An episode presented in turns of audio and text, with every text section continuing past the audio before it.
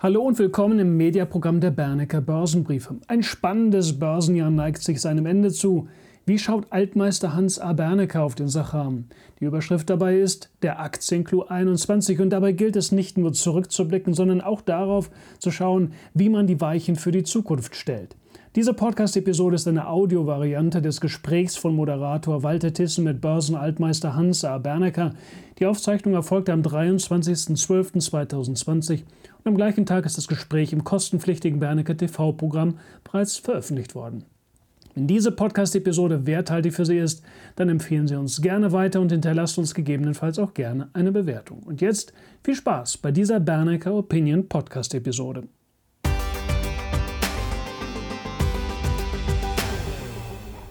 Hallo und herzlich willkommen im Bernecker TV, meine Damen und Herren. Der Aktienclou 21, das ist die große Überschrift über dem letzten Themencheck mit Hans A. Bernecker in diesem Jahr. Und in diesem Gespräch geht es um zwei große Betrachtungen. Erstens die Einordnung und das Verständnis für die aktuelle Entwicklung am Aktienmarkt und zweitens dann natürlich auch die Ableitung, was sich daraus in der Zukunft machen lässt konkret mit Blick auf das Jahr 2021. Zum Verstehen gehört in diesem Fall nicht nur der Blick in den kleinen Rückspiegel, also auf das vergangene oder gerade auslaufende Börsenjahr 2020, sondern auch die Einordnung in den etwas größeren historischen Kontext.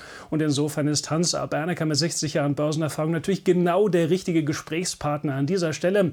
Ich will an dieser Stelle natürlich noch nicht allzu viel vorwegnehmen aus dem Gespräch, so viel aber dann vielleicht doch schon mal durchklingen lassen. Die Tragweite dieses Gesprächs mit seinen historischen Vergleichen dürfte dürfte immens sein und auch für viele Anleger äh, finanziell ein sehr wichtiger Punkt und eine sehr wichtige Betrachtung sein. Insofern dürfte es ein spannendes Gespräch werden, meine Damen und Herren. Schön, dass Sie dabei sind. Gleich starten wir durch.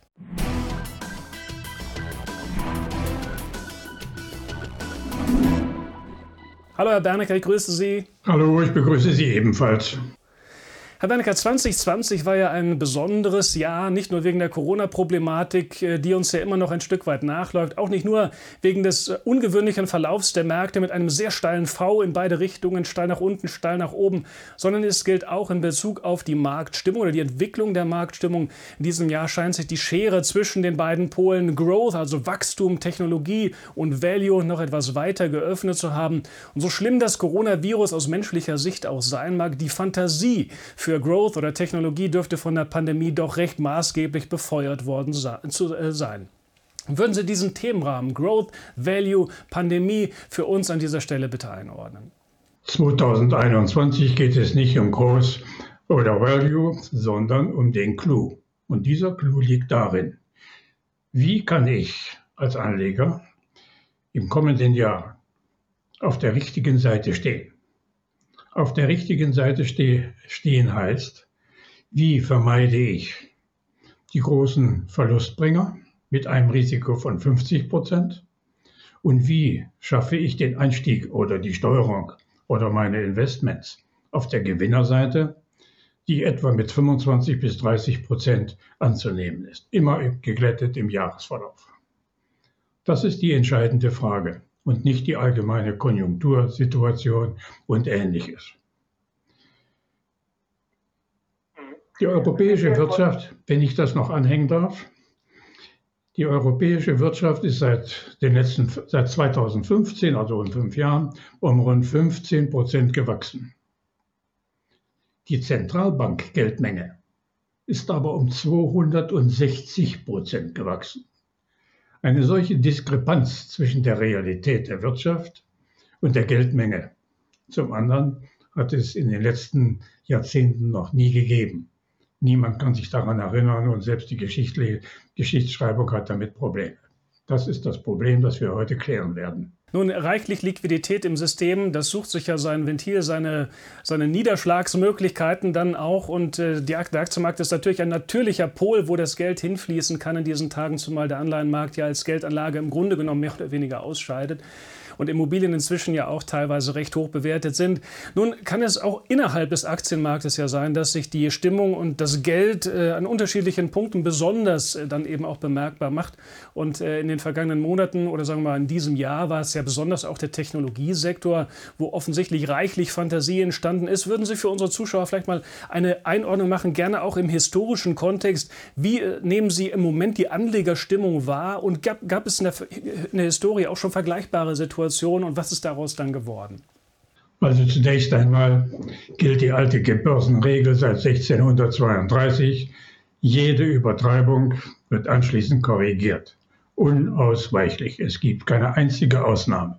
Seit der berühmten Tulpenkrise in Amsterdam von 1632. Jetzt könnte ich Ihnen die ganzen Geschichten erzählen. Da brauchen wir drei Stunden dazu. Geht nicht.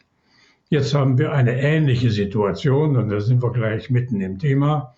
Schauen wir uns den breitesten Markt an, New York. Nehmen wir an den Russell 3000 ja, als äh, Value und äh, beziehungsweise als äh, Großindex und die Gegenseite Value Index im Russell.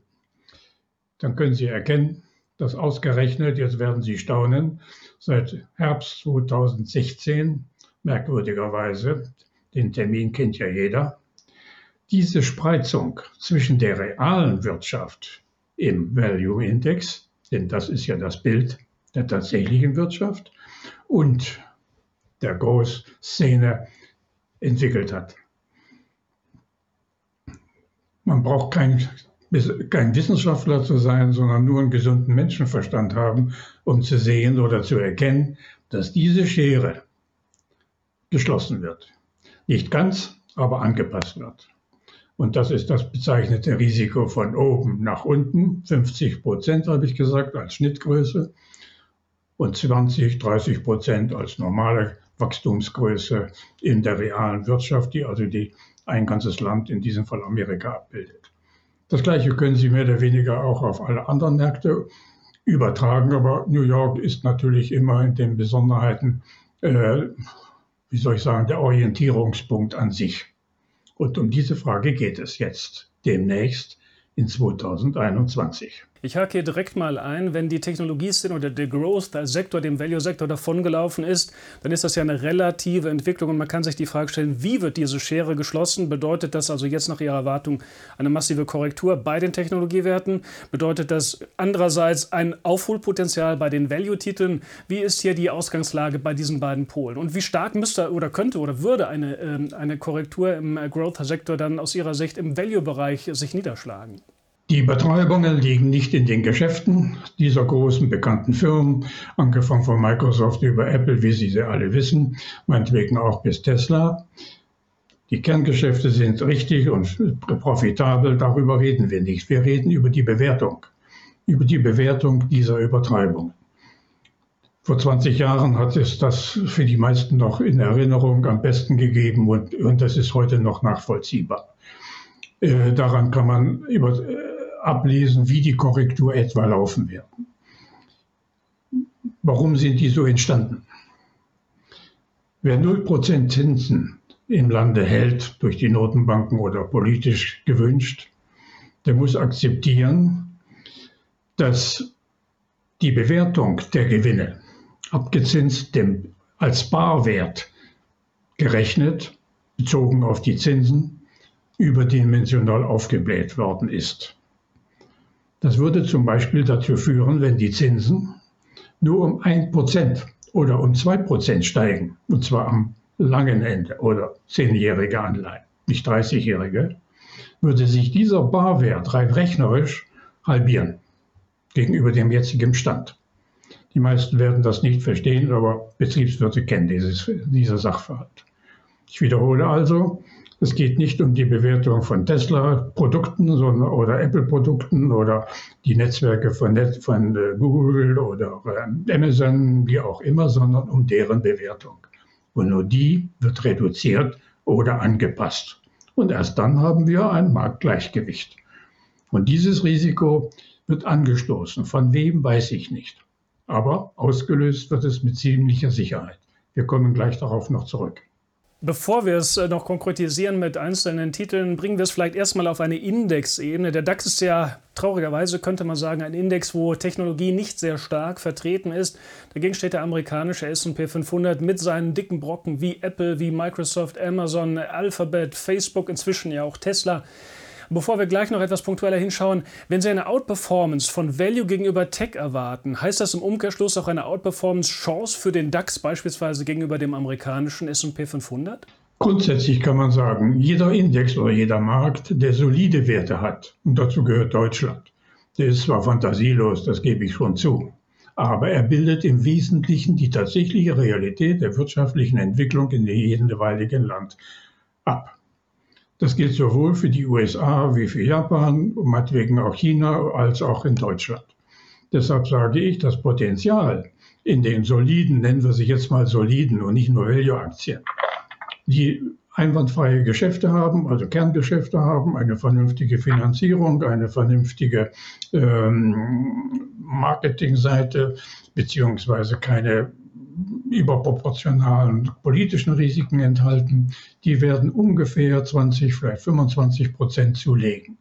Der Index vielleicht dann etwas mehr, das wird noch auf die einzelnen Segmente ankommen. Der MDAX, SDAX wird mit Sicherheit besser äh, abschneiden als der DAX mit seinen schwerfälligen, etwas schwerfälligen Werten. Kurzum, das Erwartungspotenzial in den Value-Werten, also die die reale Wirtschaft abbilden, liegt nach meiner Schätzung bei etwa 20 bis 25 Prozent in den Indizes. Und wenn ich gut aufgestellt bin und gut sortierte, bekomme ich also die vorhin genannten 30 Prozent damit das klar ist. Wenn der Index um 15 Prozent steigt, sind die Gewinner im Index bei 30 Prozent und die lahmen, meinetwegen relativen Verlierer, eben dann nur bei plus 10 Prozent. Dieses Muster ist sehr typisch für Value-Märkte. Im Wesentlichen können Sie das auch auf den Dow und teilweise auch auf den S&P 500 übertragen, der ja mit in seiner großen na, 29 Billionen Dollar Größe natürlich eine einsame Größe in sich darstellt. Schauen wir noch ein wenig auf das Jahr 2020 zurück. Eines der ganz großen Schlaglichter dieses Jahres ist ja sicherlich Tesla mit seinem Superstar Elon Musk. Tolle Produkte, tolles Image, tolle Aktie, reichlich Fantasie. Als First Mover hat man ja häufig dicke Vorteile im Markt. Aber wenn andere nachziehen und für zusätzliche Konkurrenz sorgen, dann kann es ja für die früheren Platzhirsche ungemütlicher werden. Und hier denke ich nicht nur an die deutschen Autounternehmen. Äh, beispielsweise an Daimler, sondern auch an Apple. Reuters will ja erfahren haben, dass Apple vorangeht beim Thema autonomes Fahren. Äh, mit einem möglichen Produktionsbeginn für ein Personenfahrzeug in 2024 und zwar mit einem Fahrzeug, das sogar einen Durchbruch in der Batterietechnik bereithalten könnte. Sollte sich das als zutreffend herausstellen, könnte es ja für Tesla tatsächlich etwas ungemütlicher werden. Würden Sie für uns den Gesamtrahmen für die Autoszene anleuchten, inklusive Tesla auf der einen Seite und auf der anderen Seite eben auch inklusive der deutschen Autoriesen?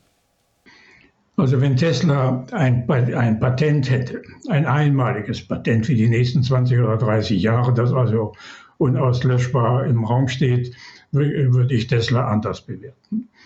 Aber Tesla macht nichts anderes als Elektroautos und zwar hervorragend gemacht. Der erste im Markt, hervorragend sich verkauft. Und nun muss man fragen, wie weit geht das? Gestern habe ich gelesen, da gibt es schon irgendwelche Analysten, die sagen also, der E-Markt oder E-Mobilmarkt der Welt wird in, in, zehn Jahren zu 30 Prozent von Tesla dominiert werden. Das würde bedeuten, der Tesla müsste also dann so, ich glaube, etwa 25 äh, Millionen Tesla-Autos bauen. An diesen Vergleichen erkennen Sie schon, wie irrsinnig so etwas dargestellt wird. Also, ob Apple eine äh, weitere Batterie baut, eine andere technologische Variante findet, mag sein. Bleiben wir bitte bei der Realistik. Autobau gehört, gehört Technik, sehr große Volumina, große Kapazitäten, ein technologisches Know-how in der Endproduktion. Wenn also Tesla, jetzt will ich mich nicht lange verbreiten, 500.000 Autos bauen will, wie Herr ähm, Musk das ja richtig plant, dann muss ich sagen, was ist das wert? Wenn gleichzeitig andere, die nun schon hinterherhängen und nun wirklich wie die Wölfe hinter dem Hasen herlaufen oder die, äh, die Hunde, die Jagdhunde, wie weit, wie lange es dauern wird, bis die anderen, jetzt bleiben wir bitte bei den Deutschen, drei, also Audi, äh, äh, VW, Schrägstrich, ja, und Daimler und ähm, BMW, nun diese Aufholjagd nicht gewinnen, aber mindestens aufschließen werden. Jetzt können wir wetten, in zwei Jahren, in drei Jahren oder irgendetwas. Kürzlich habe ich im Fernsehen irgendwo einen Bericht gehört, Tesla ist unschlagbar. da kann man eigentlich nur lachen. Aber es ist so, das ist die Stimmung, das ist das Sentiment, was gegenwärtig im Markt ist. Und jetzt müsste ich mich jetzt noch erinnern, vor 21 Jahren, was wir da alles gelesen und gehört haben. Einer der berühmtesten, wie soll ich sagen, Star-Manager vor 21 Jahren äh, war Jack Welch, Chef von General Electric. General Electric war damals ein Mischkonzern, alle kennen das, von der Gasturbine über Aufzüge äh, bis Finanzdienstleistung und das Vorbild für alles. In seinem Buch beschreibt er diese Story. Die könnte genauso gut von, von Herrn Musk demnächst geschrieben werden oder von anderen. Was dann übrig geblieben ist, äh, wird sich jeder noch erinnern können. Also, wir leben jetzt in einer Situation, merkwürdigerweise seit der Spreizung, die ich vorhin erwähnt habe, seit 2016, die zu einer, aus einer Auseinanderdriften von Werteinschätzungen entstanden ist. Noch ein schönes Beispiel von heute Morgen. Heute Morgen las ich in irgendeinem ähm, Bericht in, in, auf irgendeiner Facebook-Seite oder wo auch immer die eine schöne Prognose für Blockbauer. Blockbauer stellt ähm, Batterien für Kabel, äh, Kabelstapler her. Die Hochrechnung für den Kurs, der jetzt bei 30 steht, war bei Morgan Stanley, also Morgan Stanley ist nicht irgendwer, bei 73 Dollar, das Risiko bei 12 Dollar. Und nun dürfen, mal, dürfen Sie mal als Aktionär raten, wo das hinführt. Demnächst werden wir offensichtlich nach Ansicht von Morgan Stanley keine Pkw mehr fahren, sondern Gabelstapler. Also solche Übertreibungen gibt es jetzt zurzeit in dieser Form. Und das ist die Übertreibung, die ich vorhin erzählt habe und die wird zu zusammengeklappten Kursen führen. Unausweichlich.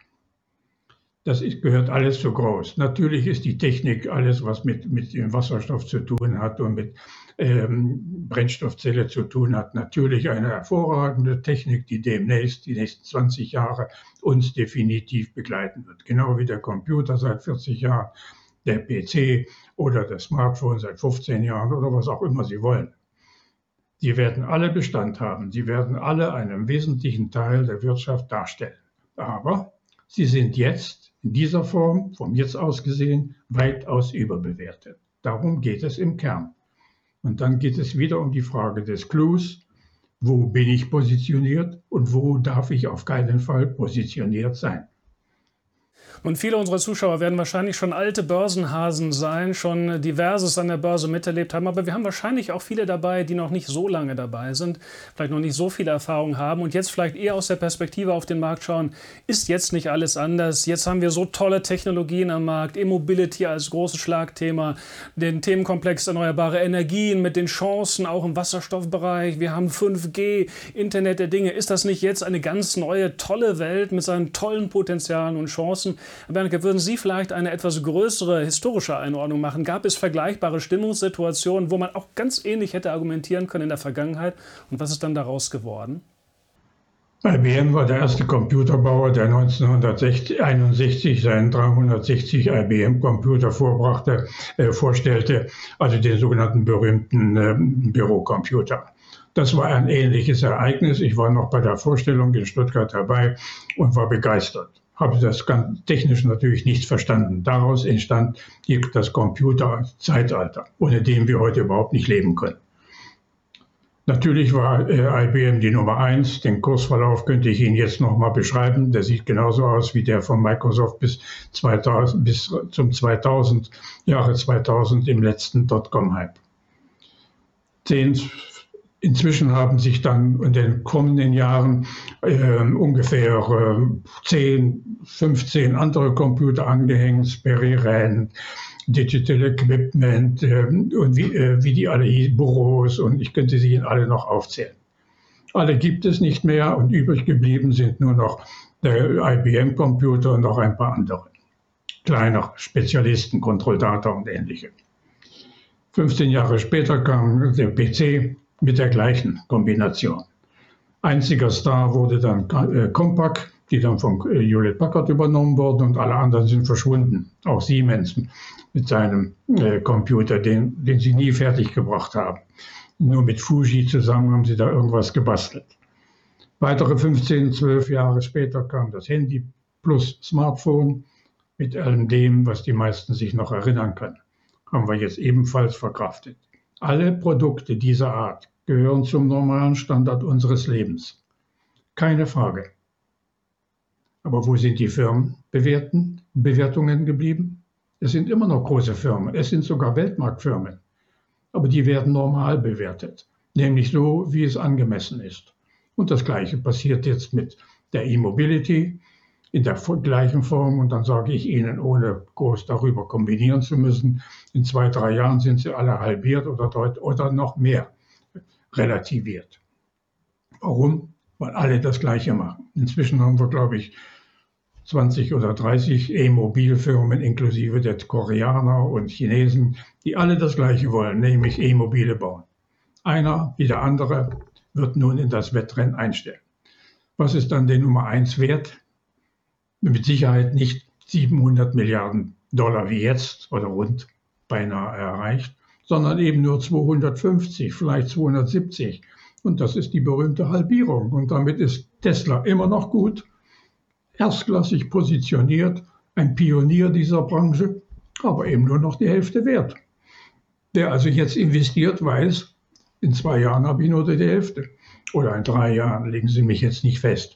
Es gibt nämlich keinen Crash, damit das klar ist. Es gibt eine schrittweise Reduzierung dieser Überbewertung. Und Microsoft, um dieses Beispiel, weil das ja jeder kennt, am besten nachvollziehen kann, hat das vorexerziert. Von Januar 2000 bis äh, Mitte 2001, also in etwa 16, 17 Monaten, wurden aus 600 Milliarden für den damaligen Weltmeister in der Software 180 Milliarden Dollar für den immer noch Weltmeister in Software bis heute. 13 Jahre lang hat Microsoft benötigt, um wieder den alten Höchstkurs wieder zu erreichen. 13 Jahre. Herr Bernke, wenn wir schon über Übertreibungen sprechen und äh, Bereinigungen, bietet sich natürlich auch ein Seitenblick auf den Bitcoin an. In den letzten Jahren gab es ja mehrere stärkere Aufwärtswellen, jeweils gefolgt von Katerstimmung. Wie sehen Sie den jüngsten äh, Höhenflug beim Bitcoin? Ist das auch ein Abbild einer Übertreibung? Nein, das kann man noch nicht sagen. Es ist eine Alternative. Bitcoin ist eine mathematisch entwickelte, ein mathematisch entwickeltes Medium, das eine Alternative zum Weltwährungssystem darstellen soll. Äußerst intelligent konstruiert, das muss man zugeben. Und die Frage ist, wovon es lebt. Es lebt davon, oder der Bitcoin, der Bitcoin lebt von der Akzeptanz. Und wenn zunehmend mehr Marktteilnehmer, private wie Unternehmen, vielleicht auch Banken, ähm, sich dieser Szene nähern, dann heißt das, es entsteht ein tatsächlicher zweiter Währungsmarkt. Das kann man nicht verhindern. Man kann es auch nicht unterbinden, es sei denn, wie die Chinesen es wollen, schlicht im Land verbieten. Das ist die Alternative.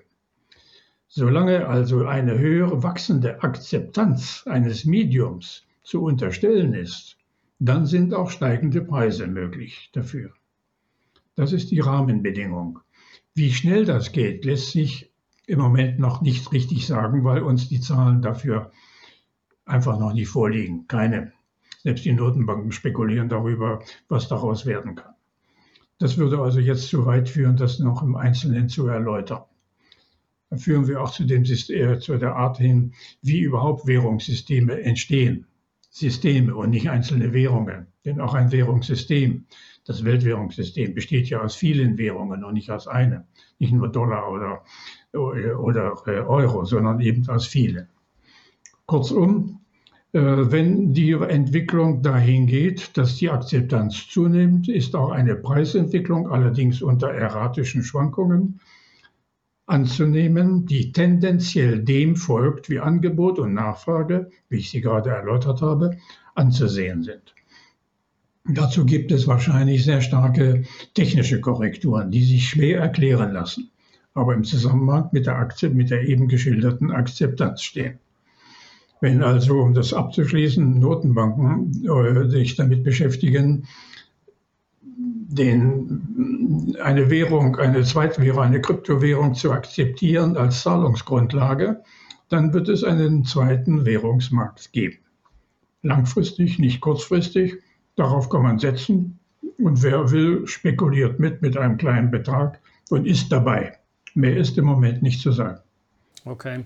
Und wenn Sie von Akzeptanz sprechen, dann gilt das ja auch in Bezug auf Vertrauen, also Vertrauen in die neue Einheit oder in den Bitcoin oder Alternativen und auch Vertrauen in das bisherige System. Und wenn wir zurückschauen auf 2020, dann ist das ja auch ein Jahr, wo die Fiskalpolitik und die Geldpolitik dem freien Markt mit beiden Händen ins Steuer gegriffen haben. Whatever it takes, würde Mario Draghi vielleicht sagen aber eben im Doppelpaket, nicht nur was die Geldpolitik angeht, sondern auch was die Fiskalpolitik angeht, inklusive der Konjunkturmaßnahmen, Konjunkturhilfen und so weiter. Nun ist es äh, das eine, in einer Krisensituation beherzt zuzupacken und die Corona-Problematik gehört natürlich auch in dieses Raster. Und es ist das andere aber auch, wenn es um die Kosten solcher Sofortmaßnahmen, solcher Soforthilfen geht. Wie bewerten Sie rückblickend die massiven Stützungsprogramme und Eingriffe von öffentlicher Seite, von den Notenbanken, von den Ländern in Bezug auf das Problemfeld? Wie war das richtig? Hier so massiv in das Lenkrad zu greifen? Wie sind die langfristigen Kosten, auch was das Vertrauen beispielsweise angeht, die an einer solchen äh, Politik hängen? Die Politik ruiniert die Währungen. Daran ist nichts zu ändern. Wir haben aus politischen Gründen uns nun mal, wir, also die Europäer und die Amerikaner, entschieden, Geld zu drucken. Die klassischen Begründungen dafür kennen wir, haben wir alle gelesen und in der Politik wird keiner im Moment dagegen stehen. Kann er auch gar nicht, dann kann er gleich in Rente gehen. Unausweichlich ist, wie ich vorhin gesagt habe, dass das Wachstum der Geldmenge, in diesem Fall in Europa, habe ich vorhin gesagt, 260 Prozent in fünf Jahren, im Verhältnis zum realen, äh, zur Realwirtschaft von 15 Prozent in ein Ungleichgewicht führt. Das bedeutet, wir werden also mit Sicherheit zu einer Geldentwertung kommen. Wann, weiß ich nicht. Bis dahin ist aber noch eine Wegstrecke zu überbrücken, die sich daraus ergibt. Das Drucken von Geld, von den Zent also Zentralbankgeld, bedeutet, dass das Geld nicht in der Wirtschaft landet, sondern bei den Institutionen, die die Bonds verkaufen. Und das sind Banken und sonstige Finanzadressen. Es, diese finanzieren aber ihre eigenen Anlagen nicht in der realen Wirtschaft, also Kredite oder Maschinenfinanzierungen und derartiges, sondern in Finanzanlagen inklusive Immobilien. Solange dies passiert, steigen alle Kurse, Immobilien, Aktien, Anleihen, was sie haben wollen.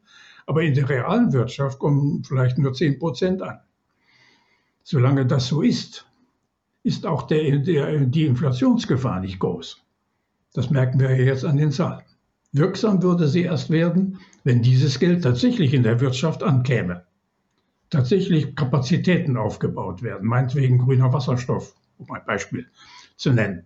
Also in Anlagen, die ja sehr teuer sind für grünen Wasserstoff oder andere Alternativen in der Energie oder im Klimaschutz. Also tatsächliche Sachanlagen.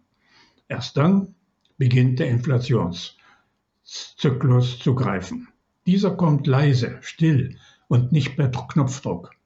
Wann er kommt, wird sich zeigen. Solange also, wie gesagt, Geld gedruckt wird, um es anschließend wieder in die Finanzmärkte zu schleusen, wovon wir ja die Übertreibung jetzt haben oder besichtigen können. Solange dreht sich diese Mühle und dann kann man wieder diesen Spruch anwenden, solange die Kapelle spielt, wird getanzt. Die Währungen, die Qualität der Währungen, die verlieren damit, verliert damit deutlich.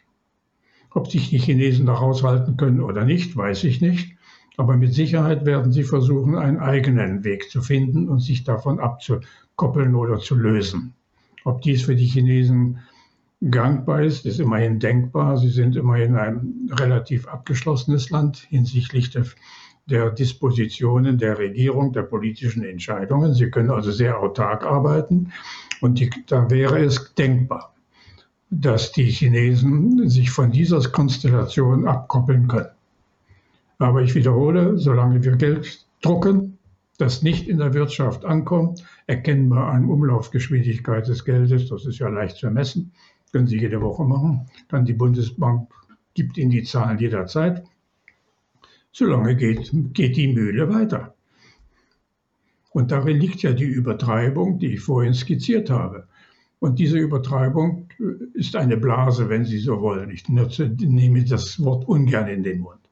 Ich weiß allerdings nicht, wer jetzt die Nadel in der Hand hat, der die Nadel ansticht. Es wird ein Ereignis sein, das ich nicht kenne.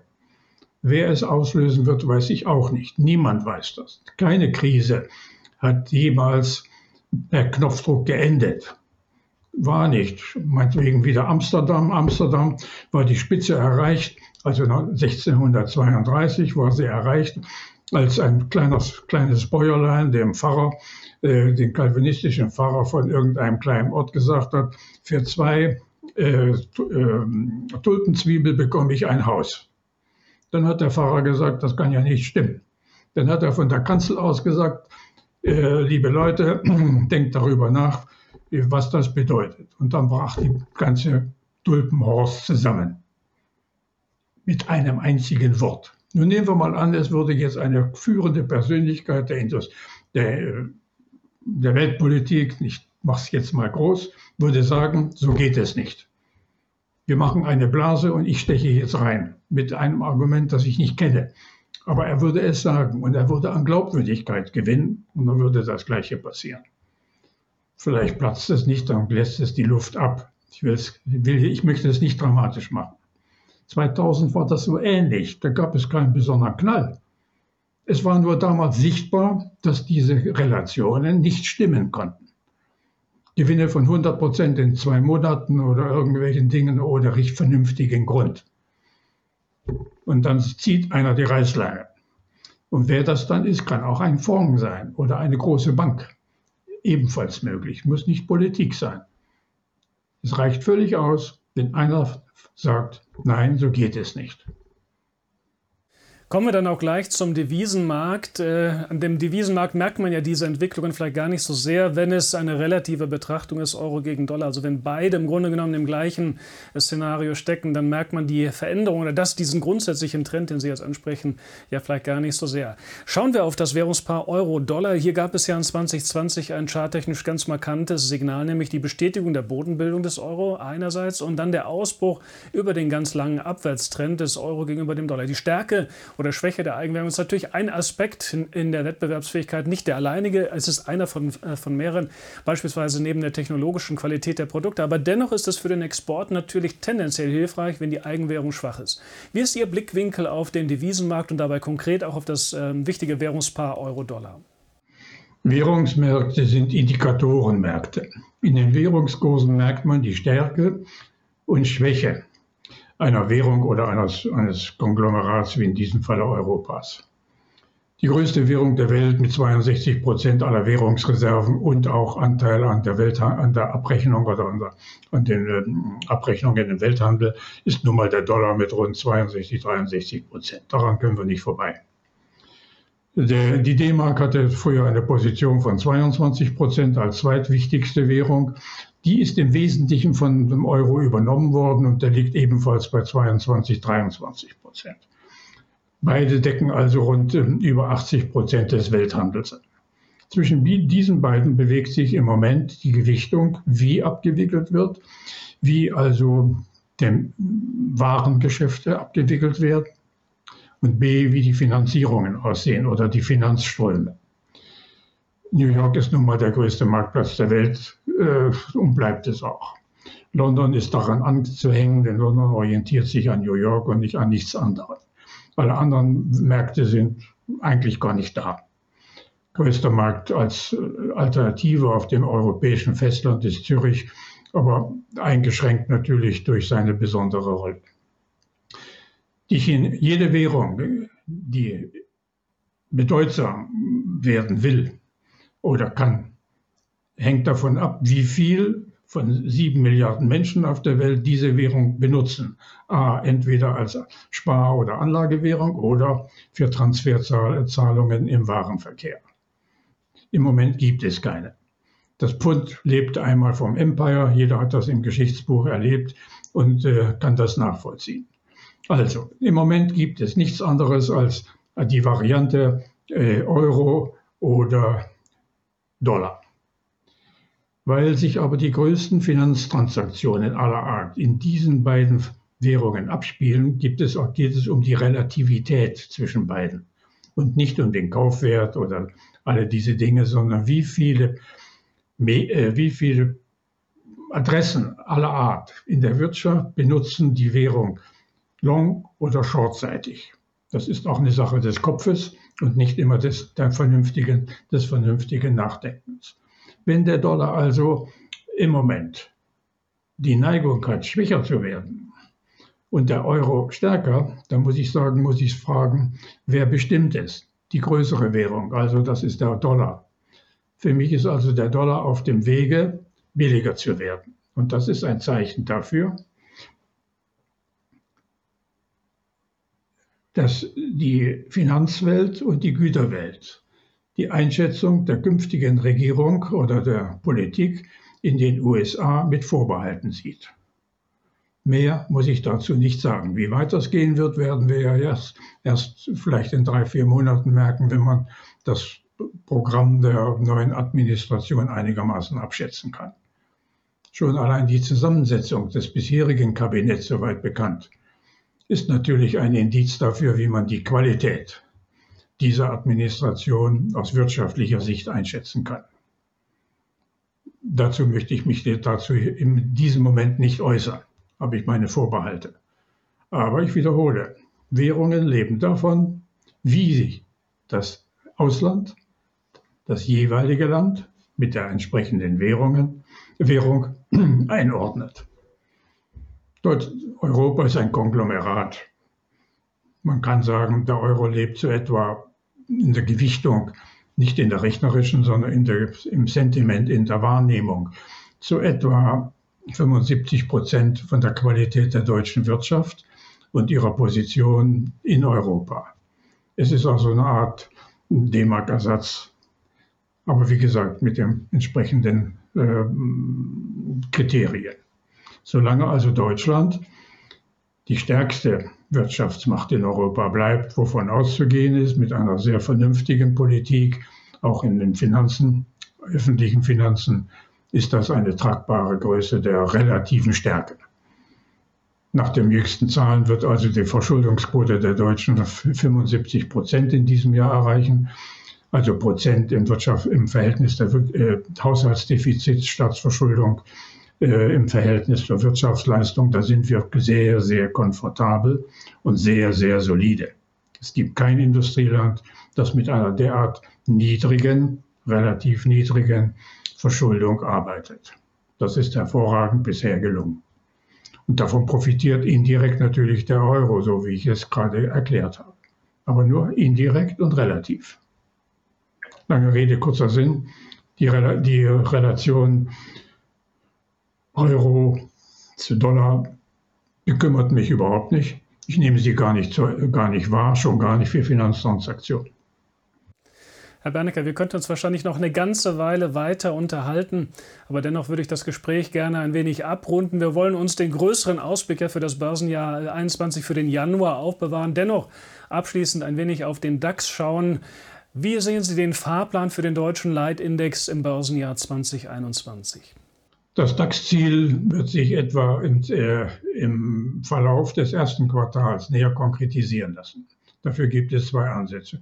Natürlich die Frage jetzt der, des Lockdowns, wie weit er geht, wie weit er nicht geht, das ist offen. Die deutsche Wirtschaft hat bewiesen, dass sie ungewöhnlich robust dies Ganze abgefedert hat. Und sie geht in, mit einer größeren Herausforderung ins nächste Jahr.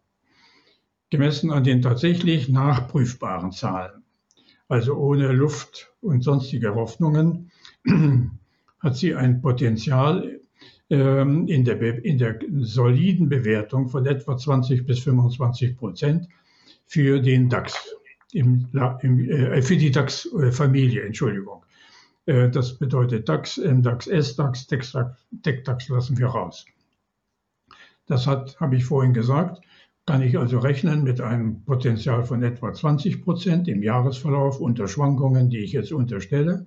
Und darin stecken, da sind wir wieder beim Anfang, die größten Gewinner werden 30 bis 40 Prozent zulegen und die größten, da sagen wir mal relativen Verlierer, werden ähm, andere Titel sein, die nichts auf die Waage bringen.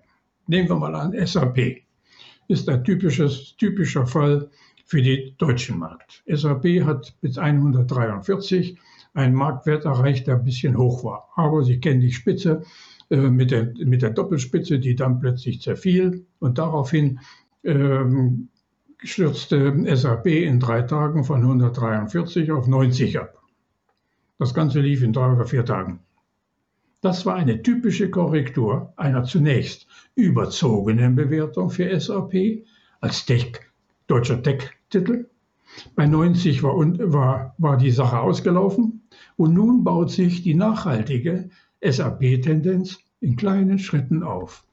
Und dann können wir jetzt wetten, wo der Kurs im Jahresende liegt, wenn SAP keine gravierenden Fehler macht, was ich nicht sehe. Dann landen wir bei Kursen von 150 dann sind wir jetzt von 100, rund 100 in SAP, bei 150 sind 50 Prozent plus. Wird keiner glauben. Obwohl es immer noch die gleiche SAP ist. Aber dann hat es Substanz und keine Luft mehr. Und das Muster wird im Wesentlichen für alle anderen gleichartigen Werte übertragbar sein. Damit möchte ich die Sendung gerne abrunden. Herr Bernecker, es ist ja die letzte Sendung hier im Bernecker TV im Börsenjahr 2020 und ich würde Ihnen gerne die Bühne bieten, dass Sie noch einige Worte an unsere Zuschauer richten, wenn Sie gerne mögen. Meine Damen und Herren, ich mache meinen Job nun schon im 61. Berufsjahr und es macht mir nach wie vor Freude, große Freude. Meinen Lesern jede Woche oder täglich im Abideli mit meinem Team zusammen zu sagen, was ist und was sein wird oder sein könnte. Darin liegt eine tiefe Befriedigung für uns alle, für meine ganze Mannschaft. Und wir haben in Trends ganz selten daneben gelegen. Ich könnte mich noch nicht erinnern, dass ich mal wirklich daneben gelegen habe, also extrem. In einzelnen Werten natürlich. Und wir bedanken uns sehr herzlich, sehr herzlich, dass Sie uns, wie man so sagt, die Stange gehalten haben und wir sind gleichzeitig auch diejenigen, die Ihnen das Korsett jeden Tag oder jede Woche bieten möchten, definitiv Fakten zu nennen, wie man an der Börse, wir reden von Aktien, richtig sich einstellt, mit welchen Potenzialen sich einstellt, um daraus nachhaltig ähm, Kapital bilden zu können, auf meinetwegen sogar für die Vorsorge oder für Ruhestandorte oder wie auch immer. Neuerdings gehört dazu natürlich seit einigen Jahren äh, auch der Terminmarkt mit allen seinen sonstigen Konstrukten und das decken wir ebenfalls ab. Also, meinen herzlichen Dank im Namen aller meiner Mitarbeiter und der Gesellschafterin der Firma für Ihre Treue. Und wir versichern Ihnen, dass wir mit großer Sorgfalt unsere Arbeit machen, um den Clou, von dem wir heute gesprochen haben, so zu gestalten, dass wir die Risiken frühzeitig erkennen und vermeiden, eine Cash-Position bilden, damit wir auf jeden Fall handlungsfähig sind, so wie wir das schon in den letzten Wochen beschrieben haben, um anschließend dann die größten Gewinner herausfiltern zu können, die den, die Performance bieten, wie ich sie gerade jetzt erläutert habe. Frohe Weihnacht und einen guten Rutsch ins neue Jahr. Danke. Meine Damen und Herren, auch von meiner Seite vielen herzlichen Dank für Ihre Treue. Wir haben in diesem Jahr ein ganz besonderes Wachstum erleben dürfen in unserer TV-Arbeit. Vielen Dank, dass Sie dabei waren, sich daran beteiligt haben, viele, viele Kommentare geschrieben haben auf YouTube. Also auch von meiner Seite ein frohes, richtig gutes Weihnachtsfest und ein sehr frohes und sehr erfolgreiches neues Jahr 2021. Machen Sie es gut.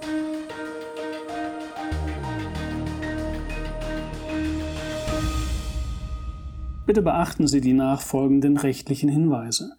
Die Veröffentlichungen werden von der Hansa Bernecker Börsenbriefe GmbH erstellt, dienen ausschließlich der Information und sind kein Ersatz für eine klassische Anlageberatung.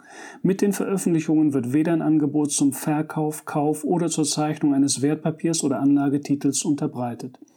Die in den Veröffentlichungen enthaltenen Informationen und Einschätzungen zu den Wertpapieren stellen keine Empfehlung dar, sich in den beschriebenen Wertpapieren zu engagieren.